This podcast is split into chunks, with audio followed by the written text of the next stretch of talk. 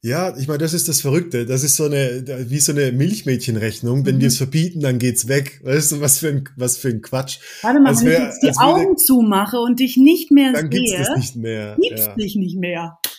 ja, und ich glaube, was da verfehlt wird, und das ist halt politische Diskussion, ähm, die Kausalzusammenhänge, die nach dem Verbot kommen, bringen wahrscheinlich sehr viel mehr Menschen in, ins Unglück als die Sexarbeit ja. an sich.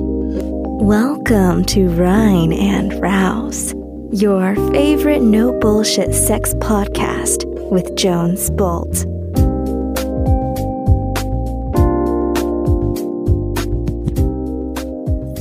Hey, Rhine und Rouse Gemeinde, hier ist Jones mit einer neuen Sonntagsfolge. Und zwar habe ich heute mit mir die Daria Onier. Die bietet alles rund um experimentelle Sexualität, schafft den Spagat zwischen Sexualtherapie, Psychotherapie, bietet alles von spielerischen Begegnungen über Tantra ähm, bis zur Sexualassistenz und Arbeit mit Paaren und ist vor allem auch Aktivistin im Bereich Sexarbeit. Wir haben ein extrem, extrem spannendes Gespräch. Einerseits zum Thema was hat Sex mit Therapie? Was hat Therapie mit Sexualität zu tun? Ähm, welche Bedürfnisse und Wünsche bringen Kunden, Kundinnen ähm, zu ihr in die Praxis?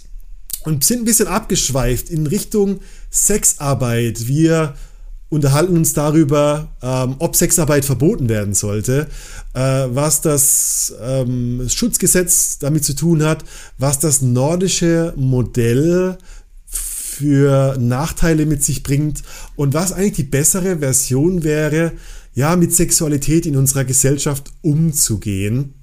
Ich empfehle dir wie immer, dieses Gespräch komplett anzuhören. Ähm, es ist durchgehend wirklich reichhaltig und erkenntnisreich für alle, die Interesse an dem Gebiet haben. Ansonsten, äh, was gibt's Neues von der Rhino Rouse Front? Check die Website auf jeden Fall für die Workshop-Termine.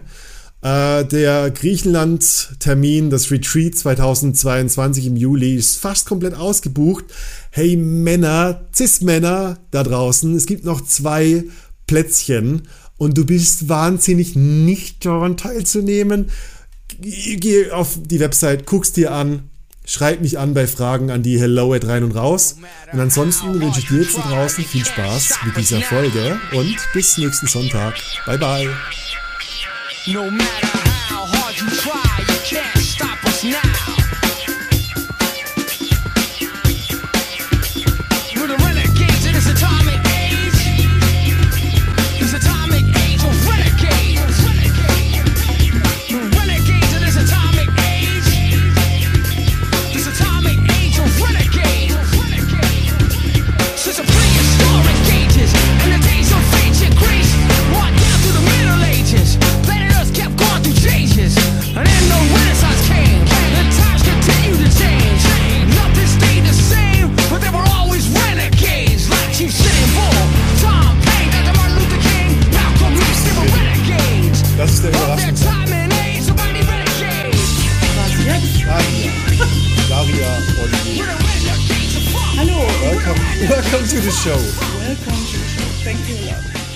Thank you a lot.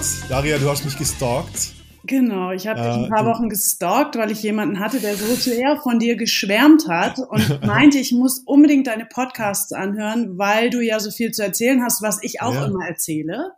Und dann habe ich mich gestalkt und nochmal geschrieben und nochmal geschrieben und jetzt hast du mich endlich eingeladen. Du, du bist die erste Sexworkerin, die mich stalkt.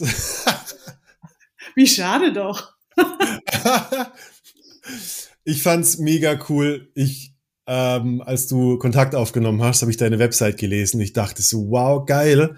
Ähm, letztendlich arbeitest du innerhalb so einer Zukunftsvision von mir. Aha. Also du bist Sexualtherapeutin, du bist Gestalttherapeutin, du machst aber auch Tantra-Massagen, BDSM oder, oder dominante mhm. Sessions, genau. ähm, Sexualassistenz und Begleitung. Also du bist schon so diese, du, du bringst so eine Verbindung von Therapie und Sexualität oder Persönlichkeitsentwicklung, ähm, was so mein initialer Gedanke war, den Podcast zu machen mhm. tatsächlich. Mhm. Und dementsprechend freue ich mich extrem, dass wir heute äh, dass wir heute plaudern. Ja, genau. So ging es mir auch. Ich habe ein, zwei, drei Podcasts von dir gehört und habe gedacht, oh wow, Gestalttherapeut, oh, der redet so über Sexualität, so wie ja. ich über Sexualität denke und ähm, ja. wie es meine Zukunftsversion ist, interessanterweise. Aha. Und ich habe ja. selten in meinem Leben einen Mann so reflektiert über Sexualität reden hören. Wollte ich nur mal sagen. Ich war okay. schon auch begeistert. Ja, ich bin unter Frauen aufgewachsen. Frauenversteher. Also, also, das hat Vor- und Nachteile. Ich bin der Frauenversteher äh, äh, und gleichzeitig bin ich oft der schwule Quotenfreund mit oder die beste Freundin mit Penis zwischen den Beinen. Nein, das stimmt nicht mehr, aber tatsächlich, äh, äh, ja. Ich glaube, wo es mir richtig aufgefallen ist, ist bei den ganzen Ausbildungen, immer wenn, je, je therapeutischer es wurde, umso mhm. weniger Männer wurden es. Und irgendwann dachte ich so, wow, warum bin ich immer der Hahn im Korb hier? Mhm. Und warum finden die mich alle ganz doof, wenn ich doch immer die männliche Perspektive reinbringe? Und ähm, vielleicht ist es heute gerade die richtige Kombination. Ja, also ich komme ja aus dem sozialen Bereich. Ich bin ja eigentlich Heilerzieherin. So fing alles an, als ich Kinder ja. erzog. Und ich hatte eigentlich immer, ich fand es immer schade, dass so wenig Männer dabei sind. Ja. Ähm, allerdings muss ich auch sagen, ich bin mit Jungs groß geworden und ähm, also ich habe äh, zwei ältere Brüder und ich hatte viele Jungs in meiner äh, Nachbarschaft und immer einen besseren Draht zu Männern lange Zeit interessanterweise. Und heute ist es auch so, dass ich eher die Männerversteherin bin, wobei meine ja. Kontakte mit Frauen und meine Beziehungen zu Frauen und auch die Praxis für Frauen stetig wächst, ist es tatsächlich Aha. so, dass ich die äh, Männerversteherin bin. Glaube ich. Weil ich irgendwie so die, ähm, ich bin so, ein, so eine Brücke zwischen Männern und Bedürfnissen und der Kommunikation und Erklärung dessen, worum es eigentlich geht. Also so ein bisschen wie ja. Übersetzerin und so nehme ich dich auch wahr. Du übersetzt ja. und ja, genau. erzählst, was mhm. passiert eigentlich wirklich und mhm. ähm, bringst das in die Welt, damit die Leute mehr drüber reden und das ist ein bisschen ja. auch mein Ansinnen. Brücken bauen, das ist ja. ein schönes Bild eigentlich, ja, so dieses, ähm, ich habe durch die Männerarbeit, äh, ich kann halt ähm, äh, Essen, die Essenz den Frauen mitteilen und die verstehen dadurch die Männer vielleicht ein bisschen besser. Ich glaube, das ist genau umgekehrt zu deiner, also so die Parallele, ja, die mhm. Übersetzungsleistung, damit man endlich rafft, wie das wirklich funktioniert. Ja. ja. Ähm, wie wie bist, also warst du zuerst Therapeutin und dann Sexarbeiterin oder warst du Sexworkerin und dann Therapeutin? Also ich habe mir immer gewünscht, therapeutisch zu arbeiten, aber ich habe äh, ja. tatsächlich keinen akademischen Abschluss und damals gab es nicht wirklich viel Geld und dann bin ich Erzieherin geworden. ähm, und durch Zufall bin ich in die Sexarbeit gerutscht, also über diese sexpositive Szene, in der ich mich bewegt habe. Da lernst du ständig Leute kennen, die Tantra-Massagen machen oder als Domina ja. arbeiten und so. Und da hatte ich eine Freundin, die hat gefragt, ob ich bei ihr assistiere. Und dann war ich letzten Endes begeistert und bin hängen geblieben. Und damit hatte ich dann das Geld, mich therapeutisch auszubilden. Und dann habe ich ah. erst ein HP Psych gemacht, die Gestalttherapie und jetzt die Sexualtherapie. Ja. Also für mich ist, liegt es super eng beieinander. Sexualität total, und total. Ähm, Lebensenergie und Leben, das Verhalten vom Leben, ich äh, glaube, dass es wirklich alles irgendwie miteinander sehr eng verwoben ist. Und ja. ähm, als ich äh, angefangen habe, im Studio zu arbeiten, habe ich relativ zügig gemerkt, wie unerlöst vieles in der Sexualität bei den Menschen ist, die mir begegnet sind und dass es mhm. eine Not gibt und die Leute wissen wollen, wie geht's jetzt eigentlich? So. Ja. Und das ist äh, bis heute was, was ich wirklich ergründe. Wie geht's jetzt eigentlich richtig? Und warum, verdammt, bringt uns das eigentlich keiner wirklich bei?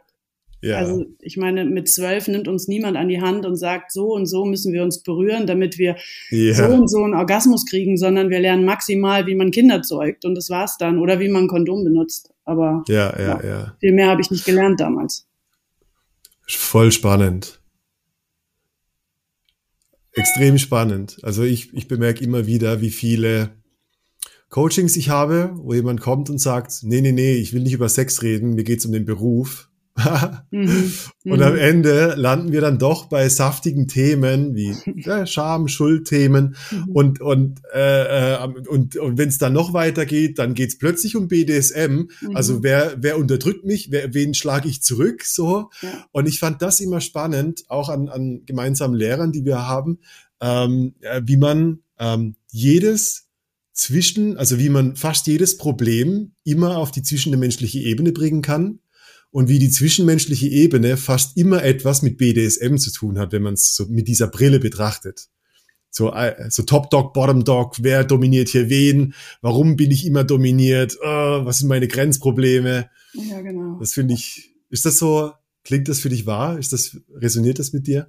Ja, also mit BDSM Genau, letzten Endes mit BDSM, was für mich ja auch nur eine Spielart von Sexualität ist. Also ja. Kontrolle, Loslassen, ähm, Hingabe, äh, Körperempfinden, Lust, das ist alles, sind ja alles verschiedene Elemente vom SM und eben auch mhm. von, von der Sexualität. Und es geht mir auch so. Also irgendwie fügen ja. sich am Ende des Tages, fügt sich alles da wieder zusammen, oder? Ja. So, ja. ja. Und was also konntest du so als, als Sexarbeiterin mit der therapeutischen Brille, äh, was sind so deine, äh, gibt es da Learnings, wo du sagst, so wow, ähm, mh, hm, wie soll ich das sagen, äh, so diese psychischen Probleme sind oft sexuell oder die sexuellen Probleme sind eher psychisch. Was, was hast du da für Learnings aus deiner Arbeit? Was, was kann man da zusammenfassen? Also im Grunde genommen ist es beides. Also manchmal gibt es sexuelle Probleme, ich weiß gar nicht. So habe ich es noch nie. Ja. Also so habe ich es noch nie. Mit der Frage habe ich es noch nie beleuchtet. Ich ja. glaube, manchmal gibt es sexuelle Probleme, die am Ende des Tages irgendwie aufs Leben übertragbar sind und umgekehrt. Ähm, mhm. Ich habe erstmal, ich glaube, als ich angefangen habe, ging es ja ganz viel um meine eigene Sexualität und um meine eigene Hingabe ja. und wie kann ich diesen, diesen Job machen? Und da war eben für mich eine große Persönlichkeitsentwicklung hinter. Wie kann ich diesen Job bleiben und bei mir selbst bleiben? Wie kann mhm. ich mich der Hingabe hingehe, der, in die Hingabe fließen lassen und ohne mich selber zu verlieren, ohne meine Grenzen zu überschreiten? Und was ja. macht dieses einlassen können mit meiner Psyche. Mhm. Und ähm, dann war das relativ mhm. klar, je mehr ich mich sexuell einlassen konnte und auch das machen konnte, was mir selber Spaß macht und mir Lust bereitet, desto freier bin ich in meinem Leben geworden. Je mehr mhm. Tabus ich gebrochen habe in der Sexualität ja. oder ja. für mich aufgebrochen habe, also diese Themen rund um, also Scham ist ja ein Riesenthema, auch im BDSM, ja. aber grundsätzlich was Sexualität anbelangt. Und je mehr ich da gelernt habe und diese Sachen hinter mir gelassen habe und auch Ängste hinter mir gelassen habe, desto freier konnte ich im Leben sein und desto mehr war ich, bin ich auch in meiner Kraft gewesen. Also das war so meine ganz persönliche Entwicklung. Und wenn ich das jetzt auf die mhm. ähm, Menschen übertrage, mit denen ich seit vielen Jahren auch arbeite, also als Sexarbeiterin arbeite, ja. also da gebe ich natürlich auch immer mal Inputs rein. Und dann kann mhm. ich schon sagen, dass die Leute eben erst sexuell und dann psychisch sich entwickelt haben. Ich glaube, das ist so der, der, also ja. das Gros, würde ich sagen. Das ist so, das deckt sich so mit meiner Erfahrung und ich finde, dass da, da würde ich, da, da bin ich wie ein Hund, der nicht aufhört zu graben. Mhm. Ich finde das so spannend, äh, wie oft, wie oft ich so ein, äh, äh, so ein Spiritual Bullshitting oder, oder Coaching Bullshitting äh, als so eine Oberflächlichkeit äh, erlebt habe, versus wie oft ein sexuelles Erlebnis wie so eine Art ähm, den Eisberg im Untergrund mhm. bearbeitet hat und plötzlich das alles sich da radikal verändert hat dadurch. Also so die, diese Hebelwirkung von der Sexualität zur Psyche zu kommen, ist wahrscheinlich sehr viel leichter als mental, ja, ich habe bessere Ziele, meine Sexualität und meine Lebensenergie dadurch zu beeinflussen.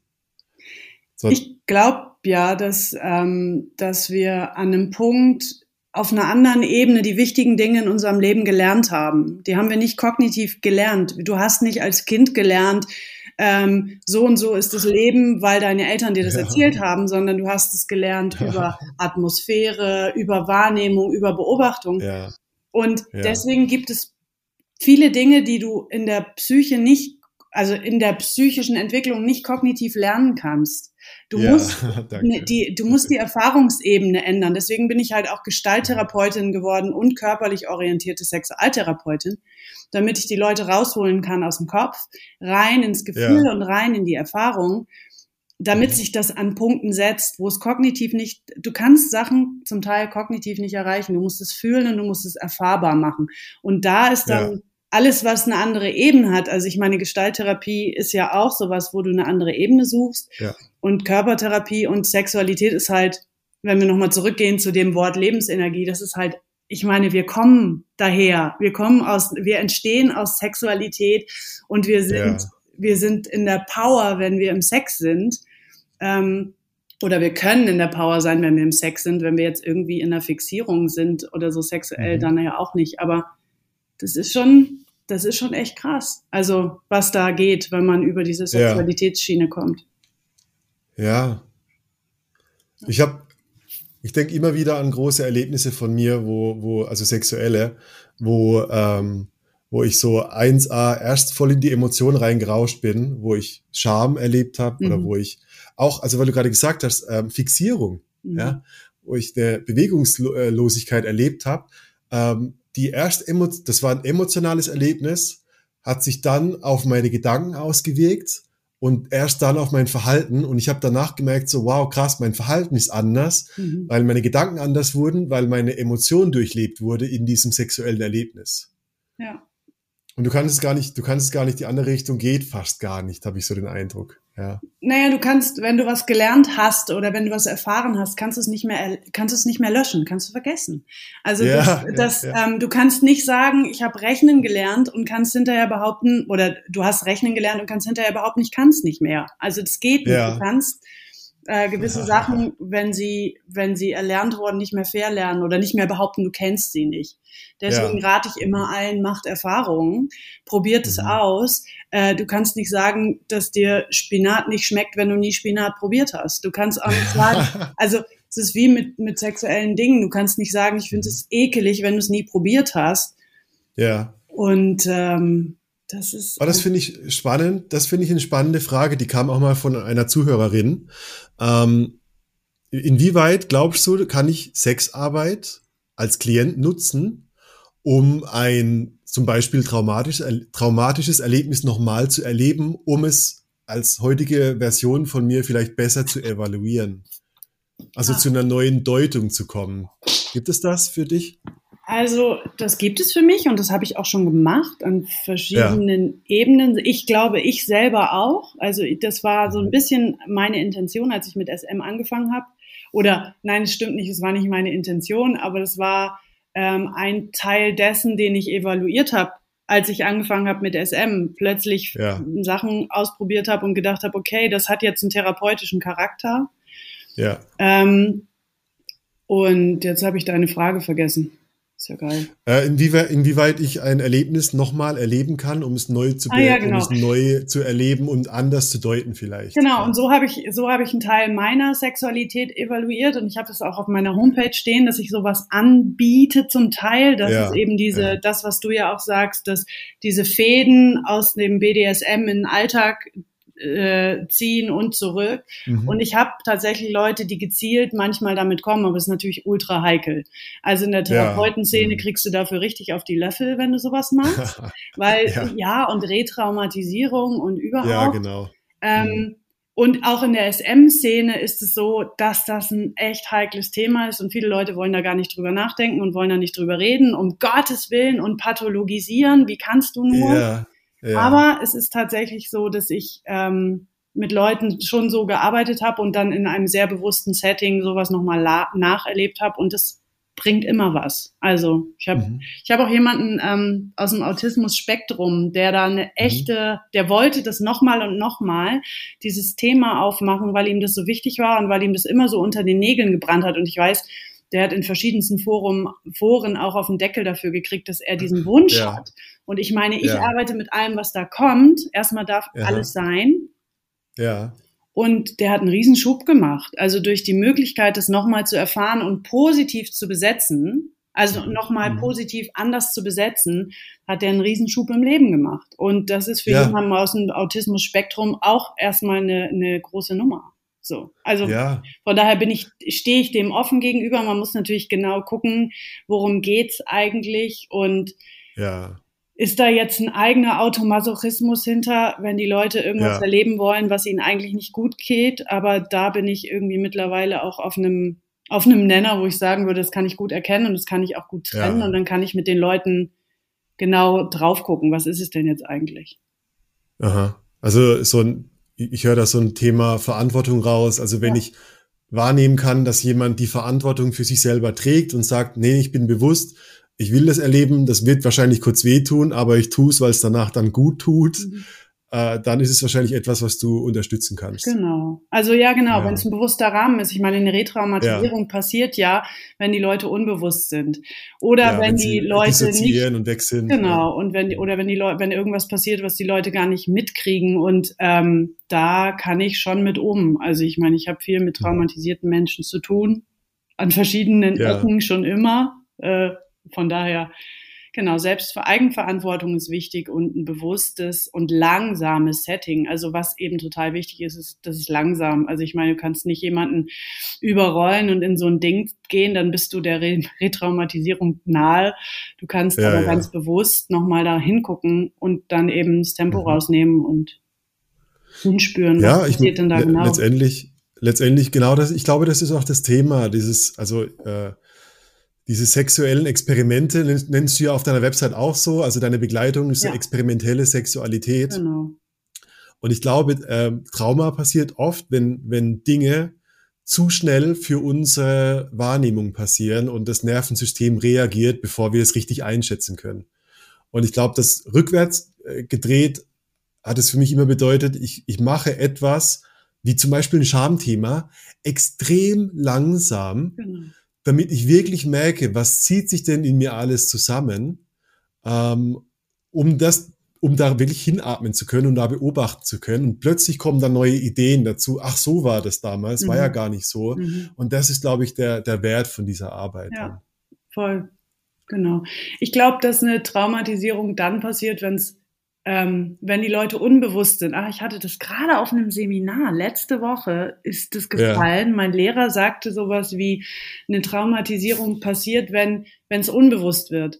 Also die Leute, ja. wenn die Leute dissoziieren quasi, wenn solange ja. du bewusst bleibst und solange du bewusst da bleibst und mhm. genau merkst, was passiert, ist es eigentlich schier nicht möglich. Es sei denn, du musst diese Sachen ewig lange aufhalten, aber oder ja. aushalten. Ich meine, wenn du so Kindheit, so chronische Geschichten hast, dann sind es ja meistens ja. Traumatisierungen, die einfach über einen sehr langen Zeitraum passiert sind und dann muss man ja. nochmal genau gucken, aber es ist schon so. Also ja. glaube ich schon. Mhm. Wenn die Leute wegkippen vom Bewusstsein, dann geht, geschieht die Traumatisierung und so kannst du es eigentlich umdrehen.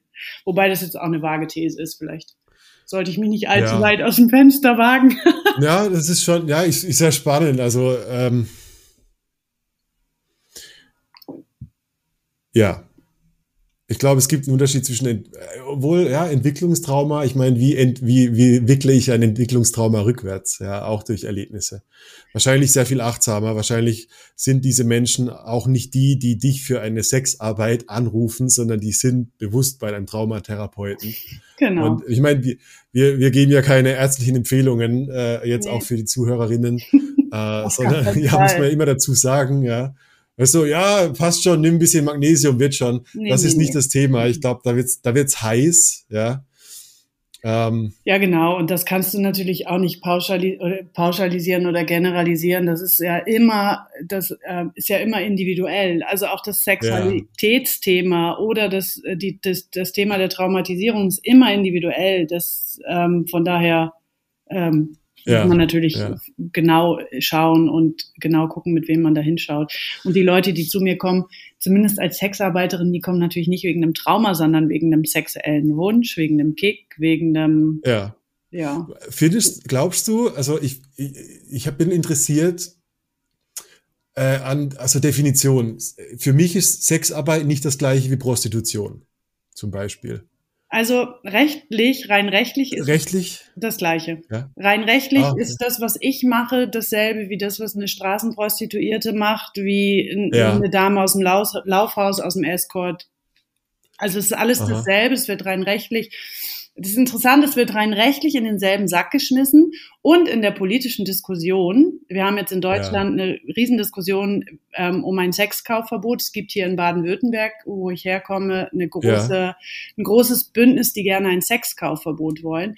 Und die benutzen ähm, Menschenhandel zum Zwecke sexueller Ausbeutung, im, also im Aha. Äh, Wortlaut sagen die Leute mal Zwangsprostitution, die benutzen das und stülpen das über alles. Und das finde ich ja. super schwierig, weil da wird null das ja. differenziert. Genau, weil, also was ich gerade sagen wollte auch, alles, was du erzählst, hat ein gewisses Bewusstsein. Jemand kommt zu dir als Sexarbeiterin mit einem, also mehr oder weniger, aber es hört sich so an, bewussten Thema, bewussten Wunsch, was er, was er sie erleben mhm. möchte. Mhm. Und ich glaube, so die, die Diskussion um Prostitution auf der anderen Seite dieser, mhm. dieses Thema Menschenhandel, Zwangsprostitution, äh, ähm, da, da ist schon, da muss man schon, glaube ich, differenzieren, oder? Genau, du musst, also ähm, ich, ich setze mich ja aktivistisch ein äh, für die, für die Sexarbeit und für gute Bedingungen ja. in der Sexarbeit und für Legalität, weil ich glaube, dass du nur wenn die Sachen legal sind, einen guten Zugriff drauf hast. Und ich setze mich erstmal ein für alle Menschen, die sich für die Prostitution entscheiden. Ob sie es jetzt ja. gerne machen ja. oder nicht, das ist ja mal die nächste Frage. Ich meine, wenn mhm. jemand in der Prostitution landet, weil er drogenabhängig ist und weil er ähm, sich das Geld für die Drogen anschaffen will, ähm, dann ist das eine Entscheidung. Und wenn jemand in der Prostitution arbeitet, Migrationsprostitution ist ein großes Thema, wenn wir über Menschenhandel reden. Und es wird immer gesagt, äh, 98 Prozent der Prostituierten sind Migrationsprostituierte, ja. die gezwungen ja. werden. Und das ist erstmal faktisch falsch. Erstens ist es nicht mhm. evaluiert und zweitens ist es so, das sind oftmals SexarbeiterInnen oder Prostituierte, ähm, die aus Ländern kommen, in denen Armut herrscht und die keine mhm. Perspektive haben und die kommen hierher, um verdammt nochmal Geld zu verdienen. Und was gibt es für Alternativen? Ja. Klos putzen, ja. wenn man die Sprache nicht spricht. Ich kenne ja. auch viele Migrat MigrantInnen, die ähm, mhm. einen akademischen Grad haben, der in Deutschland nicht anerkannt wird. So, mhm. und mhm. auch da ähm, muss man ganz genau hingucken. Und, und man muss genau hingucken zum Thema Freiwilligkeit. Darf jemand in der Prostitution arbeiten wegen dem Geld und darf es trotzdem scheiße finden, was er da macht? Also, ja. weil ich meine, die Leute, äh, ich kenne viele, die haben da keinen Bock drauf, aber die sagen, ja, ich mache das, weil ich damit einen Arsch voll Geld verdienen kann. Punkt. Ja, ja. Und dann ist es für mich kein Opfer. Auch. Und ein Opfer von Menschenhandel ist jemand, der dazu gezwungen wird, ähm, aus familiären Gründen, aus ähm, Beziehungsgründen, ähm, der hin und her gehandelt wird von einem Land ins nächste. Aber das ist per se nicht so, wie in den Medien oft dargestellt wird. Also Punkt. Ja, ich bin, ich habe mich in der Vorbereitung also auch extrem gewundert, dass dieser Diskurs, der hat, der kriegt oft einen, einen gewissen kommunikativen Rahmen, also so eine, so ein Framing. Mhm. Und ich habe es mir notiert und dachte so, wow, also die, die, die, die Befürworter von nordischen Modell, können wir gleich noch drüber reden, was das heißt, mhm. äh, die haben, die vermitteln immer das Bild, Frauen sind hilflos, mental angeschlagen, osteuropäisch, haben kein gutes Elternhaus, können nicht Nein sagen. Und das deckt sich überhaupt nicht mit meiner Erfahrung mit den Escorts, mit den Prostituierten, die ich kennengelernt habe, mhm. die, die sehr gut verdienen und sehr, sich sehr bewusst, auch sehr, tatsächlich sehr jung und trotzdem sehr bewusst für den, für, für diese Arbeit entschieden haben. Und das zweite ist, und das ist ein Teil des Framings, die Männer sind immer eklig, stinkend oder betrunken. Yep. Die wollen immer nur 10 Euro für einen Blowjob bezahlen die haben ein schlechtes Frauenbild und die erkaufen sich das Ja der Frauen. Und da wurde ich so richtig so, boah, wirklich? Ähm, ist das nicht, ist das nicht genau die, die, also das gleiche Framing, mit dem man eigentlich das Framing vermeiden will? Also du willst die Prostitution verbieten, aber ähm, injizierst damit das Frauenbild, dass Frauen immer hilflos und schwach sind und sich nicht entscheiden können und mental angeschlagen sind und so. Ähm, das finde ich krass. ähm, hier in, in Stuttgart, ich muss es, ich muss es jetzt erzählen, ähm, in Stuttgart ja. gibt es einen runden Tisch zur Verbesserung von Armutsprostitution. Da habe ich mich versucht ranzusneaken. Das hat auch geklappt und dann bin ich wieder rausgeflogen, weil ich Dinge hinterfragt habe, die ich nicht hinter hätte hinterfragen sollen. Die haben 50.000 Euro der Steuergelder ähm, in ja. eine Kampagne investiert, die da heißt Rotlicht aus. Und das Stuttgarter ja. Rathaus, da hing ein riesen Banner dran, wo drauf sta sta ähm, stand, du kommst, ich verkomme. Und was ist das für ein wow. Stigma? Ich meine, ja. das ist eine Kampagne gegen mich von meinen Steuergeldern. Die Absurdität ja. kennt keine Grenzen. Und was, was das Schlimme an der Geschichte ist tatsächlich, und das, das ist das, was, was ich, ähm, also das, das ist wirklich das, was mich aufregt, wenn die Diskussion so geführt wird, so moralisch mhm. und so polemisch, dann können wir nicht über das reden, um das es eigentlich wirklich geht. Und ja. darüber, also es gibt was, wo ich mir ziemlich sicher bin, dass es, dass es darum eben nicht geht, beziehungsweise dass es angelegt ist, dass da nicht drüber geredet wird. Mhm. Denn ähm, der, äh, um jetzt zum nordischen Modell zurückzukommen, weil du es gerade gesagt ja. hast, es gibt ähm, hier eine Vereinigung von Institutionen, die ähm, nordisches Modell wollen. Nordisches Modell ist Sexkaufverbot, ist schwedisches Modell, äh, alles eine Liga, Freier sollen mhm. bestraft werden. Mhm. Und ähm, die BegründerInnen dieses, dieses ganzen ähm, Bündnisses, das sind alles Radik also die, die kommen aus einem radikal feministischen ähm, Rahmen, der da sagt, jegliche Form von Prostitution ist Gewalt. Und das ist einfach auch falsch. Stimmt mhm. nicht. Punkt. Also die sind zum Teil ja so, dass jegliche Form der Penetration des Mannes an der Frau schon ja. Gewalt ist. Und ja, ähm, ja.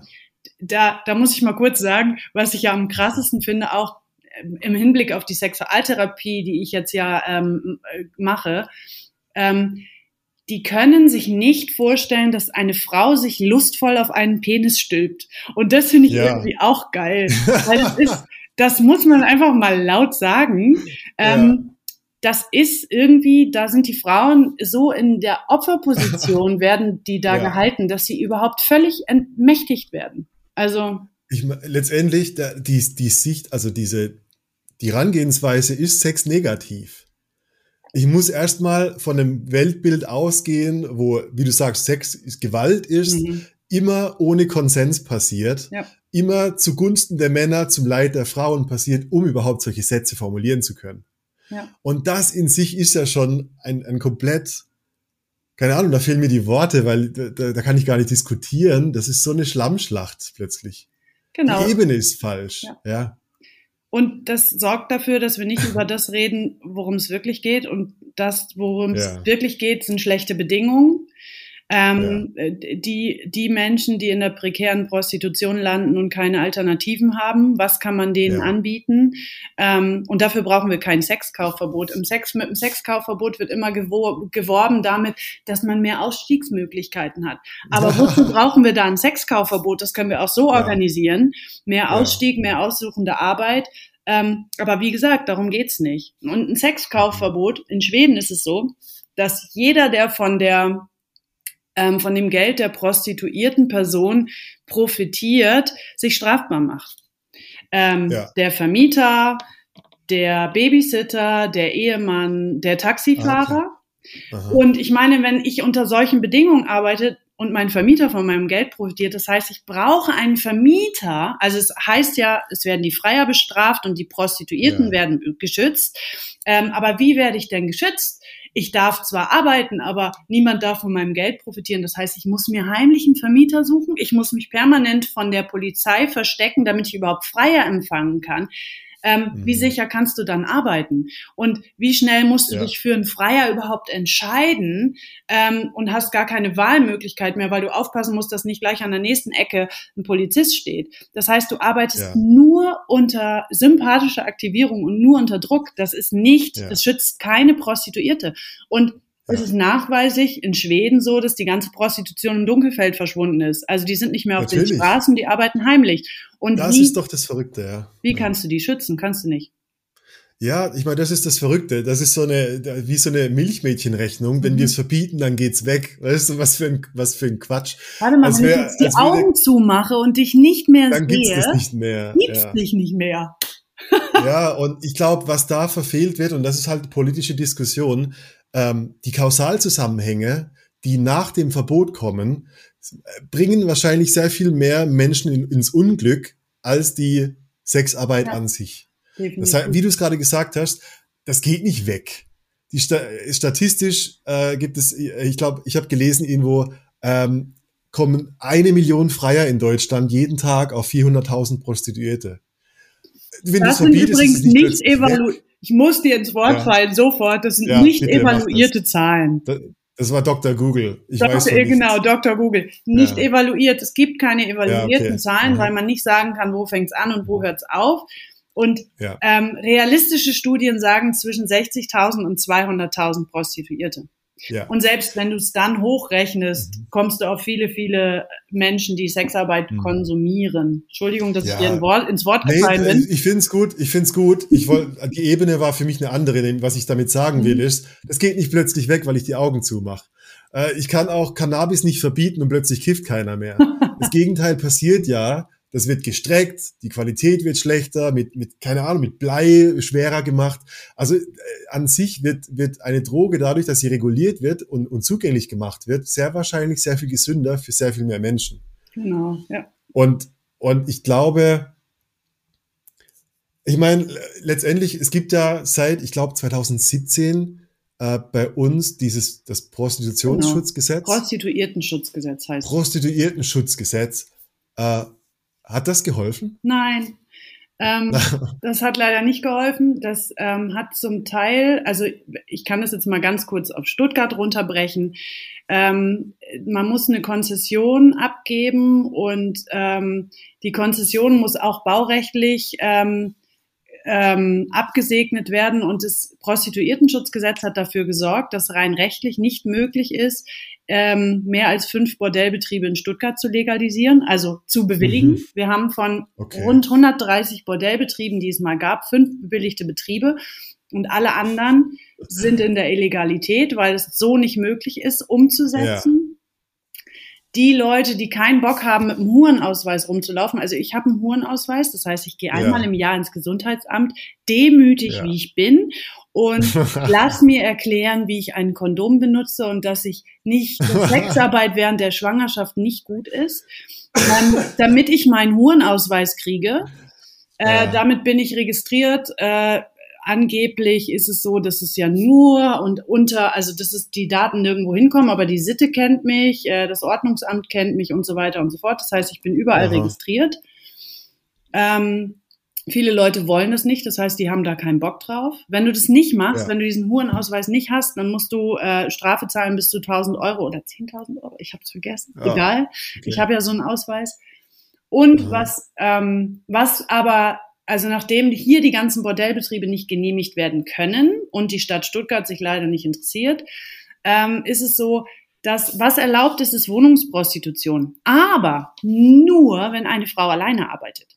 Also ich mhm. darf hier zu Hause anschaffen, so viel ich will. Alleine, ist voll sicher auch, ähm, ja. alleine anschaffen.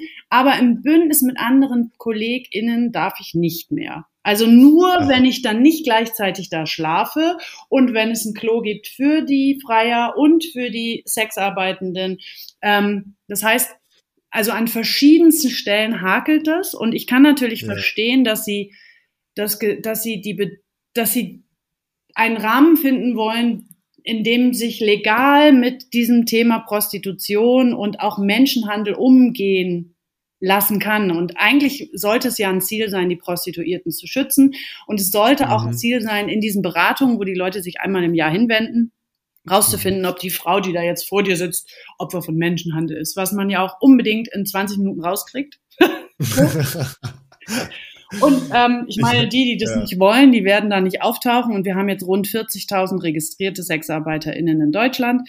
Ähm, ja, mhm. das ist die, die, die wirklich evaluierte Zahl von den Menschen, die sich anmelden. Aber die, mhm. ich meine, wenn ich jetzt äh, ab und zu mal mein Taschengeld ausbessere mit Sex, ähm, mhm. aber nicht will, dass mein Ehemann, meine Mutter, sonst irgendwer meinen Hurenausweis findet, gehe ich dann los und lasse mich registrieren? Nein.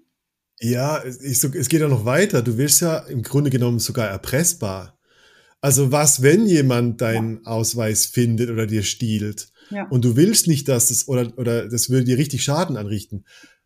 Ist ja krass, oder? Und datenschutzrechtlich ist es so, ähm, dass mit meiner Anmeldung ist es so, dass ähm, die äh, Polizei autorisiert ist in Verbindung mit mh, hm, Ordnungsamt, keine Ahnung, ob das stimmt. Auf jeden Fall ist es so, dass wenn bei Verdacht auf Prostitution und Menschenhandel ist es so, dass mein Telefon jederzeit abgehört werden darf, dass meine wow. E-Mails jederzeit gelesen werden und dass meine Wohnung und mein Arbeitsplatz jederzeit ohne Durchsuchungsbefehl durchsucht werden kann.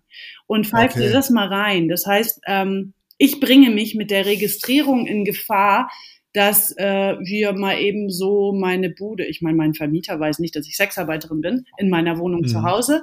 In meiner Praxis weiß das auch keiner.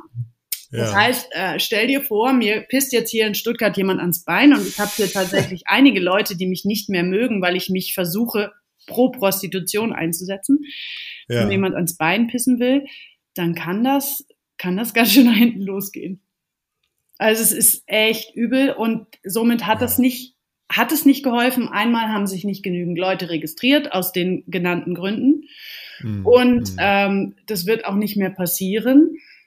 Und die GegnerInnen, die versuchen jetzt, also das, das Gesetz wird jetzt nächstes mit ab Mitte nächsten Jahres evaluiert und die GegnerInnen versuchen jetzt auf den Zug aufzuspringen und dafür zu sorgen, oh, das, das Gesetz hat nicht funktioniert, wir müssen jetzt ein Sexkaufverbot haben. Wir müssen die schlimmen Freier, die bösen, schmutzigen Freier bestrafen und die SexarbeiterInnen beschützen. So. Ja, ich überlege mir, was ist das Ergebnis davon? Naja, so wie in Schweden, alles ist im Dunkelfeld. Wir hatten das hier unter Corona. 15 Monate durfte ja, klar, hier klar. niemand arbeiten. Ähm, und die, ja. die es nötig hatten, die durch alle Hilfs, ich meine, ich habe Soforthilfe gekriegt und so ein Kram, aber ja. die, die durch alle Hilfsnetzwerke gefallen sind, die haben einfach weitergearbeitet. Und zwar da, wo niemand sie findet. So. Das heißt, mhm. denen ist am wenigsten denen, denen geholfen werden sollte, ist am Ende des Tages am wenigsten geholfen. Ja, ja, krass. Oh. Gibt es den richtigen Weg? Also, äh, ich weiß nicht, ich bin nicht in der, in der Materie, dass ich jetzt sagen könnte, ah, aber es gibt eine, einen Gesetzentwurf oder eine Bestrebung, die, die das irgendwie, also, was ich verstehe ist, das Schutzgesetz funktioniert nicht. Ich lese daraus, Leute sollen vor Menschenhandel geschützt werden, aber sind hilflos dem Staat ausgeliefert. Ich meine, da geht es geht's auch um Einkommensteuer mit Sicherheit, oder? Also das ist ja auch für einen Staat. Äh, ähm, du musst zum Amt gehen und dich melden und so weiter. Du hast einen Ausweis, der dich super erpressbar und nachverfolgbar macht. Ähm, das nordische Modell ähm, bestraft den Freier. Ähm, und schützt am Ende des Tages die Frauen nicht. Schützt nicht. Und was, was dann? Naja, also wenn, wenn es nach meinem, meiner Wunschvorstellung, also ich meine, ich glaube, Neuseeland macht es ganz gut. Ähm, äh, die haben es eben legal und gut geregelt. Ähm, ich würde sagen, legalisieren, ähm, entstigmatisieren und entdiskriminieren, denn wie viele Frauen gehen denn wirklich für ihre Rechte in der Prostitution auf die Straße? So gut wie niemand. Das sind so Leute wie ja. ich, die rhetorisch einigermaßen gewandt sind und diesen GegnerInnen überhaupt gewachsen sind, weil was die machen ja. mit der Rhetorik und wie sie die, ja. die Leute wie mich runterputzen, wenn ich mich für, für Rechte einsetze, ist ja schon schwierig. Das heißt, wie viele Leute trauen sich überhaupt zu sagen, dass sie in der Prostitution tätig sind? Mhm. Die meisten mhm. machen das heimlich, weil das Stigma so riesig ist und weil die Diskriminierung so groß ist. Ähm, es muss entkriminalisiert gehandhabt werden, es muss legal sein und es muss viel mehr Übersetzer geben, aus, aufsuchende Arbeit. Ich meine, aufsuchende Arbeit funktioniert, wenn die Leute sich trauen.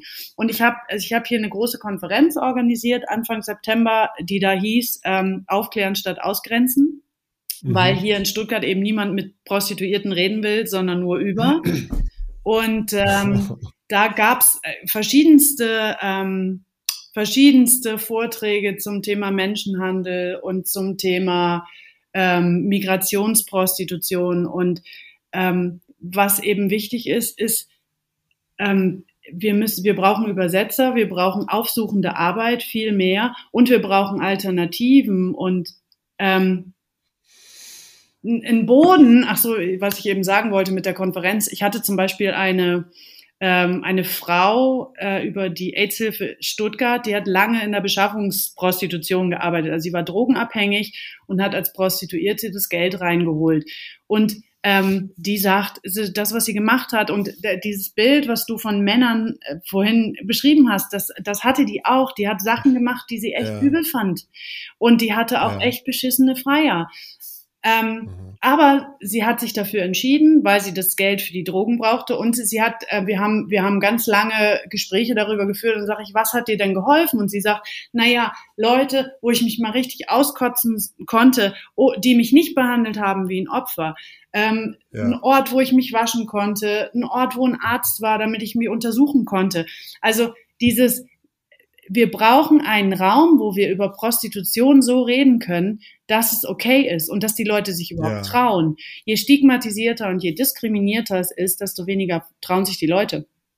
Und ja. Ähm, ja. Da, das ist also Übersetzer, Ausstiegshilfen, mhm. äh, gute aufsuchende Arbeit, neutrale Beratungsstellen. Hier in Stuttgart gibt es keine neutralen Beratungsstellen, außer die AIDS-Hilfe und das Kaffee Strichpunkt. Ja. Zwei. Also es eine ja, für Homosexuelle und die AIDS-Hilfe, aber die AIDS-Hilfe ja, hat ja. den Schwerpunkt HIV. Das heißt, da sind natürlich auch eher mann-männliche Prostituierte. Mhm. Also da, das wäre das, was ich sagen würde, was wir brauchen, mhm. weil alles andere nützt ja, nichts. Voll. Verbote nützen ich nichts. ich finde es extrem wichtig, weil, also ich denke an, an Sexarbeit äh, und zwar als, als Begriff, der die Freiwilligkeit voraussetzt. Sex, Sexarbeit als äh, ich habe mich entschieden, meinen Körper für Geld anzubieten. Genau. Darunter fällt ja auch, also äh, wir haben ja vorhin beim Therapeutischen angefangen, äh, die Tantra-Massage, äh, assistierende Sexualität, also Menschen mit Behinderung Sexualität ermöglichen. Äh, Menschen, ähm, die, diese, äh, ältere ja, Menschen. Also ich habe auch arbeite Menschen, auch mit dem Seniorenheim ja. zusammen, was auch krass ist, weil da, also nur weil ja. jemand alt ist, hat er ja nicht keine Sexualität mehr. So. Und das, ich finde, das ist so, ich finde es so ein extrem wichtiges Thema, so Kollateralschaden mit einzuberechnen. Das ist das Gleiche, wenn man, also um auf Corona zu kommen, zu sagen, hey, mit einem Lockdown ist alles wieder gut, mhm. vergisst aber die Isolation von Kindern, die Isolation von älteren Menschen, die psychischen Probleme in der, in der, so, da, da gibt es so viel hinten dran. Ja. Und es reicht einfach nicht, diese, ich sag mal, diese Hauptader Prostitution ist gleich Menschenhandel, einfach aus einem Gewebe rauszuschneiden und zu vergessen, welche Organe alle noch dranhängen. Ja, genau. Und ich, ich finde, das ist so dieses, diese Diskussion müsste, glaube ich, drum gehen, ähm, dass, dass jemand, der sich freiwillig für Sexarbeit entschieden hat, das, das Recht zugesprochen wird, über seinen Körper entscheiden zu dürfen. Ja. Und ich glaube, das äh, wird so in Frage gestellt und das finde ich das Problem. Und darin unterstützt, also wenn wir über Legalisierung reden und ähm, ich meine, offiziell ist es legal in Deutschland, also so, mhm. Ähm, mhm. dann äh, hat eben, also bei mir hat es einen super selbstermächtigen Charakter gehabt. Also ich habe viel über meine ja. eigenen Grenzen kennengelernt. Ich habe gelernt, Nein zu sagen, wo ich meine Mutter hat mir das nicht beigebracht. Die hat nicht gesagt, äh, du musst aber dann, wenn du das nicht willst, sagen nein, sondern die hat mir eigentlich beigebracht, eine Frau muss dem Mann dienen, äh, sexuell so ungefähr.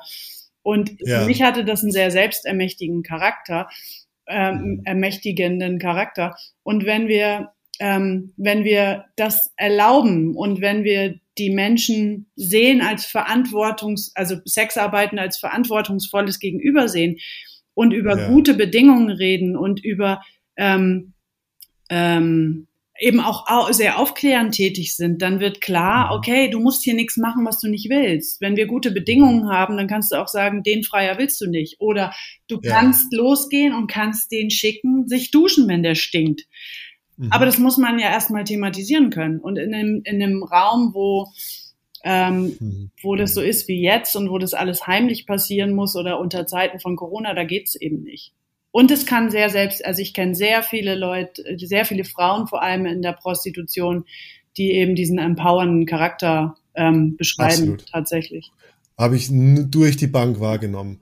Klar, ich bin biased in der Hinsicht, dass ich die äh, sehr viele, also ich kenne Escort-Damen mhm ist eine andere Ebene. Also die, ähm, ich sag mal, da, da, da kostet eine Nachts äh, vierstellig und das ist gut so. Und die, die Männer sind äh, gepflegt und mhm. gehen mit ihnen noch einkaufen und hier noch Schuhe und da noch Kleider. Das ist mit Sicherheit eine andere Ebene ja. ähm, als, als wirklich, ich sag mal, die, die einzige Schwierigkeit, die, die immer da mitschwingt, ist halt, geh nach Berlin in die Kurfürstenstraße und du kriegst halt einen Blowjob für 10 Euro und das ist ein Problem. Ja, ja. also diese, das ist ein Problem. Und ich weiß gar nicht, das ist halt so das, die, diese ewige Angebot- und Nachfragethematik. Das eine befeuert das andere und ja. du weißt gar nicht mehr, wo das Henne oder Ei angefangen hat. Ja. So, ge gehen die, werden die Freier plötzlich anspruchsvoller, weil es keine Blowjobs für 10 Euro mehr gibt? Ich weiß nicht. Vielleicht finden sie andere Wege und dann wird es schlimmer. Ja. Ähm, Geht es den Prostituierten besser, wenn sie, wenn sie den Blowjob für 10 Euro nicht mehr anbieten können? Ich bin nicht sicher. Ich kann, kann sein, dass es dir schlechter geht. Naja, es kommt ja auch ein bisschen drauf an. Es kommt ja auch ein ja. bisschen drauf an, in welchem Sektor der Sexarbeit du dich bewegst. Also ich ja, meine, ja. an, an der Straße, in der Beschaffungsprostitution, da wirst du ganz sicher andere Preise haben. Da wirst du aber auch nicht die Kunden haben, von denen du redest, wenn du sagst, da muss jemand einen vierstelligen Betrag ähm, bezahlen. Absolut, ja. aber klar. wir müssen eben um nochmal zurückzukommen, dieses, ähm, diese moralische Geschichte daraus lassen. Wenn wir, mhm. wenn wir wirklich darüber reden können, wie kannst du denn den Frauen an der Kurfürstenstraße helfen? Was kannst du tun, damit die sich ähm, so selbstermächtigt und selbstsicher fühlen, um zu sagen, äh, nee, ein Blowjob für 10 Euro kannst du, kannst du wegstecken, kriegst du hier nicht. Das heißt, ja. da, da mhm. musst du halt eine ganz andere Arbeit machen.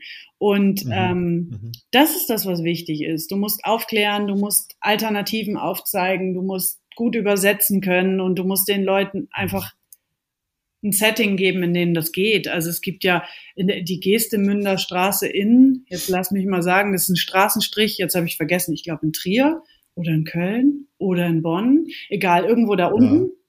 Ja. Ähm, ja. Da gibt es tatsächlich, da gibt es ähm, so Boxen, wo die, wo die Autos reinfahren können und wo der Fahrer zum ja. Beispiel nicht aussteigen kann, aber die, äh, die Beifahrerin, die, sie, die dann einsteigt. Und da gibt es ja. immer ein Bad und da gibt es einen Notfallknopf und also da gibt es ein Arrangement, was es den Frauen möglich macht, Sicherheit zu haben. Ähm, da kommt regelmäßig ein Arzt, da ist immer ein Sozialarbeiter da, ähm, da hast du Hygiene und der der der Mann, der da reinkommt, der ist halt, äh, der kann halt nicht rauskommen und Scheiße machen, sondern der kann eben ja. mal nicht aussteigen.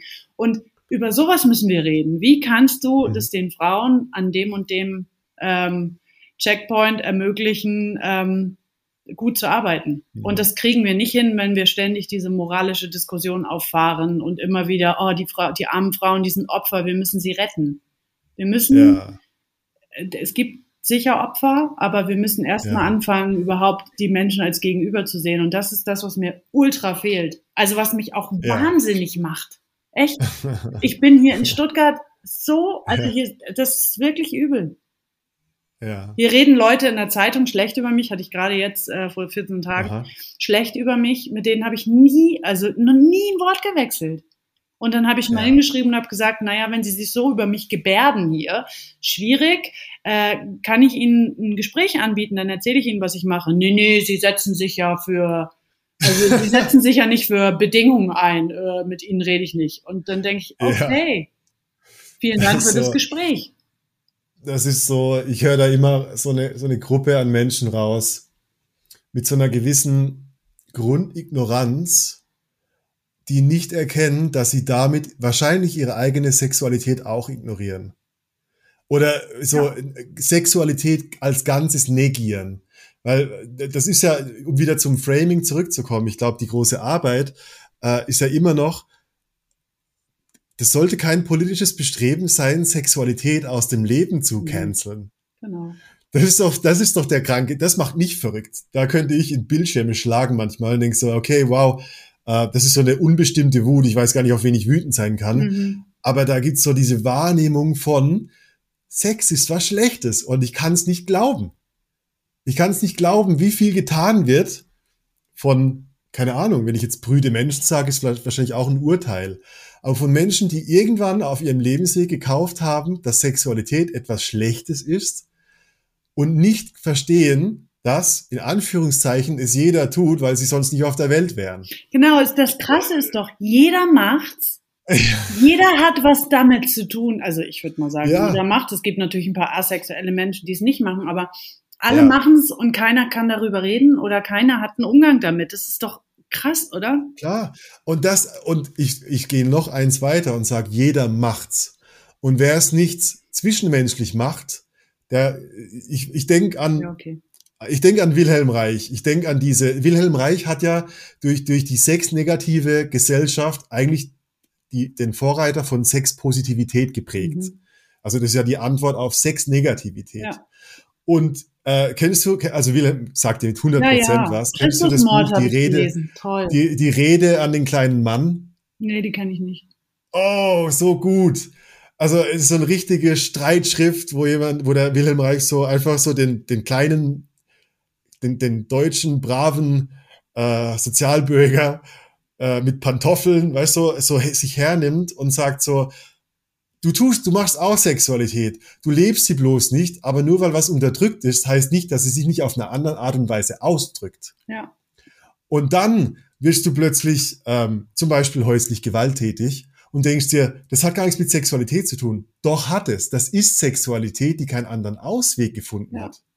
Frustration, Depression, äh, alles, was, was, oh, ich meine, Pornosucht, digitale Internetsucht, Spielsucht, das ist für mich auch sexuell. Und jetzt zurück zur Gestalttherapie vielleicht. Mhm. Die, oder der Organismus sucht immer nach Ganzheit. Und wenn es keinen Weg gibt, dann findet die Energie einen Weg. Ja. Und das ist sexuell. Und ich glaube, das ist das Kranke daran, dass wir, dass Sexarbeit oder die, die Nachfrage, egal ob bei Sexarbeit oder auf Prostitutionsebene, ist der Beweis dafür, dass Sexualität zu uns gehört, weil sonst würde es nicht so oft angefragt werden. Ja, das ist definitiv der Beweis. Also ich, ja. glaub, also ich glaube, dass es tatsächlich nochmal, ich sag's nochmal, Lebensenergie ist. Ja, sag's nochmal. ja. Es ist Lebensenergie, Punkt. Genau. Es ist Selbstausdruck. Ja. Es ist für mich fast alles, ja. Und ähm, oh, jetzt habe ich vergessen, ich hatte gerade was, was ich unbedingt sagen wollte. Sag nochmal deinen letzten Satz. Jetzt habe ich wieder. Oh Gott. Oh, ich habe meinen Faden verloren. Oh nein, jetzt war es gerade zu spannend. Oh. Äh, alles, also wo waren wir? Äh, häusliche Gewalt drückt sich in Sexualität aus, Depression, Süchte. Ah ja, ich, ähm, ja. was ich wollte jetzt wieder, ich wollte wieder einen Schritt zurück. Ähm, also es gibt zwei Sachen. Einmal ist es ähm, nicht fühlen wollen. Also ja. ähm, wir leben in ah. einer Gesellschaft, wo die Menschen eigentlich nicht mehr gut fühlen wollen. Ja. Da mache ich jetzt einen kleinen Schlenker zur Kinder, die im Kindergarten weinen, ähm, weil sie wütend sind, die kriegen Lutscher in den Mund gedrückt und sagen so nach dem Motto, ja komm, stell dich nicht so an. Oder Indianerherz ja. kennt keinen Schmerz. Ähm, ja. Erwachsene können es nicht gut aushalten, wenn Kinder fühlen. Das heißt, mhm. Kinder kriegen ihre Gefühle relativ früh abtrainiert. Und ja. ähm, wenn es um Sexualität geht, reden wir über Angst, reden wir über Scham, reden wir über Druck, mhm. reden wir über Lust, Lust, Gefühl, ähm, da ist, da ist ja richtig Neugier, was los. ja, genau. ist Kreativität, das gehört für mich alles rein. Ja. Das ist das eine, das heißt, da steckt super viel Gefühl drin, Lebensgefühl, ähm, was mhm. eigentlich nicht gut angeguckt werden will. Und das Absurde ist ja, dass du mit jedem Kle oder mit einem Klick die wildesten Pornos angucken kannst, was ja eigentlich vermeintlich das wildeste Sex überhaupt darstellt, aber es hat nichts mit uns selbst zu tun. Und die Gefühle, ja. die ähm, wir selber nicht fühlen dürfen, die werden im Porno ja auch nicht gezeigt. Das ist Punkt eins, warum Sexualität so ein großes Tabu ist. Also es ist zumindest meine eine meiner Thesen. Ja. Und Punkt zwei, um nochmal zurückzukommen zu dem Tabu Sexarbeit. Ähm, ich würde mal sagen, von den Männern, also ich habe auch Frauen und Transmenschen und Paare, die zu mir kommen, aber von den Männern, die zu mir kommen, würde ich sagen, gehen 85 Prozent fremd. Deren ja. Frauen wissen nicht, was sie tun, deren mhm. Frauen wissen nicht, was sie für Fantasien haben. Ähm, das, ich habe manchmal Leute, die, die, die kommen mit Mitte 50 zu mir, haben nie mit irgendjemandem über ihre Fantasien geredet und ich bin die Erste. Und die sind aber seit 30 ja. Jahren verheiratet. Ja. Und ich meine, dann ist die Bedrohung Prostitution riesig, also für die Frauen. Wenn das klar wird, mhm. ähm, und auch als du vorhin gesagt hast, wie viele Menschen es gibt, die Sexarbeit konsum konsumieren, davon sind ja auch viele Menschen verheiratet. Also wenn ich jetzt sage 85 Prozent bei mir, ähm, dann kann man mhm. vielleicht sagen, was weiß ich, 75 Prozent überhaupt, die konsumieren, sind verheiratet. Ja. Und die meisten Frauen wissen eben nicht, was sie tun. Das heißt, von dem Sektor her ist es dann auch nochmal doppelt gefährlich. Und wenn ich jetzt nochmal die radikal feministische Perspektive angucke, dann ist es die Angst vor Sexualität, die in, den, in der Partnerschaft nicht hingekriegt wird, die dann ausgelagert wird, die die zu einem Tabu gemacht wird, weil es heimlich ist, weil und damit sind ja dann wieder die nächsten Gefühle geknüpft. Um Gottes Willen, mein Mann geht fremd. Was macht es mit unserer Partnerschaft? Also das ist, ist schon echt eine heikle Nummer. Also wenn Sexualität so ein Tabu ist, wie, wie kann dann mhm. Prostitution überhaupt? Also da, das ist ja dann das hochpotenzierte Tabu. Potenzierte.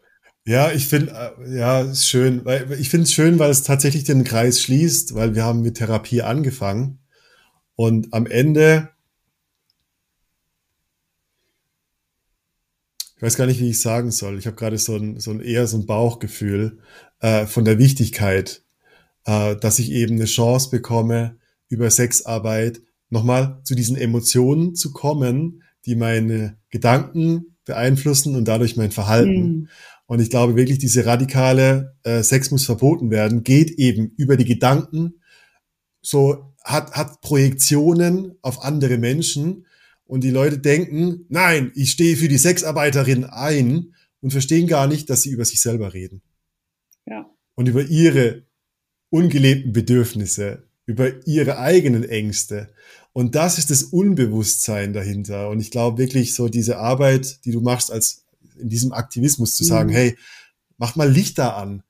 Werd mal bewusst, was ist hier politischer Diskurs? Was ist Wissenschaft? Was ist Soziologie? Worum geht's hier eigentlich? Ja.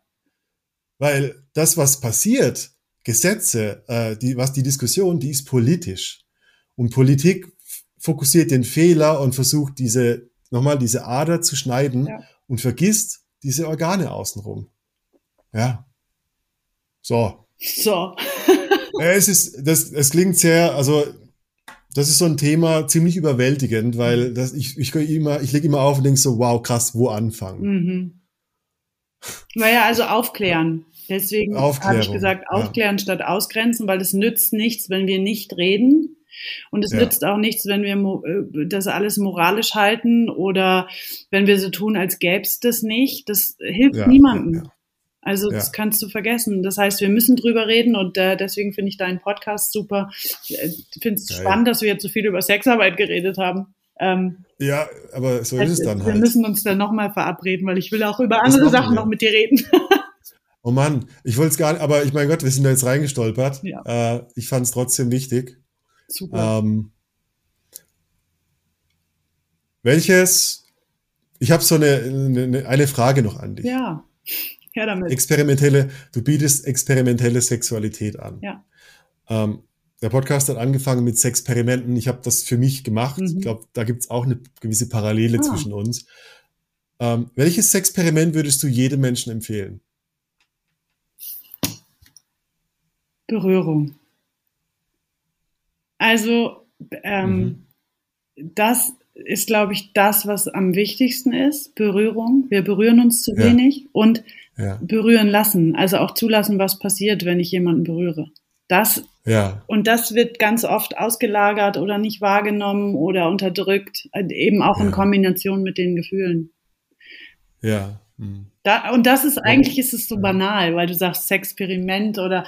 Nein, ähm, ich, ich, ich, ich verstehe genau, ja. Das ist, also, und ähm, manchmal ist das viel wichtiger als jeder ähm, verrückte Kick. Also ich meine, ich meine, ja, mit absolut. BDSM, da habe ich ja auch manchmal mit Kicks zu tun, die, äh, und du kennst es ja auch, ähm, die wildesten mhm. Kicks, aber hinter all dem steht Berührung und wahrgenommen sein, so wie man ist, mit allem, was da gerade kommt. Und ähm, ja. das ist irgendwie auch heilig, wenn jemand zu dir kommt und berührt wird, nur weil er so sein darf, wie er ist.